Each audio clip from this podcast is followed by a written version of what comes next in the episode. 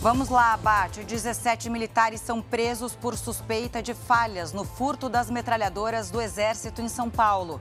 Nos Estados Unidos, polícia faz buscas em área rural para encontrar atirador que matou 18 pessoas no Maine. Agora, no JR. Oferecimento: Bradesco, Pix pelo WhatsApp com a Bia é fácil.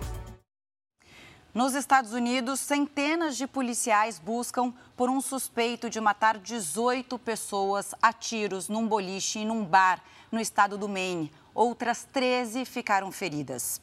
O homem é considerado perigoso e está armado, segundo a polícia. As autoridades pediram que os moradores se abriguem e denunciem qualquer atividade suspeita. A governadora afirmou que é um dia sombrio para o Maine. O ataque a tiros ocorreu em Lewiston, segunda maior cidade do estado, com 40 mil habitantes. A região é rural, ou seja, aumenta a possibilidade de esconderijo e dificulta, claro, o trabalho dos agentes. O suspeito é instrutor certificado de armas de fogo e membro da reserva do Exército Americano. Esse é o ataque a tiros mais mortal dos Estados Unidos em um ano e meio segundo a plataforma Gun Violence Archive, que em português significa Arquivo da Violência Armada, só em 2023 foram mais de 560 tiroteios em massa no país. O Exército prendeu 17 militares pelo furto das metralhadoras em quartel da Grande São Paulo. A gente vai com a Ingrid Gribel, que traz as atualizações desse caso, né, Ingrid? Boa tarde para você. O que você apurou? Boa tarde para você também, Camila. Boa tarde a todos.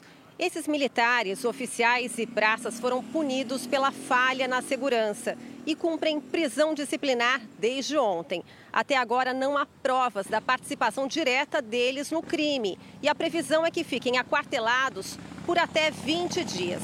Na última terça, nove armas que foram encontradas na cidade de São Roque, no interior paulista, no final de semana, foram devolvidas ao Exército quatro seguem desaparecidas. A suspeita é que o armamento furtado seria entregue para facções criminosas. Camila. Obrigada, Ingrid. E a passagem do furacão Otis deixou ao menos 27 mortos e quatro desaparecidos no México.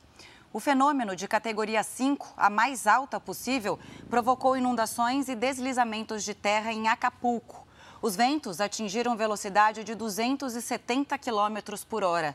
Cerca de um milhão de moradores ficaram sem comunicação, o que dificultou o trabalho das equipes de resgate. A cidade turística ainda sofreu com saques. Olha, agora uma última informação sobre a guerra em Israel. As forças de defesa israelense afirmaram que um dos integrantes do Hamas que planejaram a invasão terrorista de 7 de outubro foi morto. Ele era o vice-diretor de inteligência do Hamas. Chega ao fim essa edição, continue com Bate e o Cidade Alerta, que tem mais detalhes da guerra para você. Boa tarde a todos. É com você, Bate.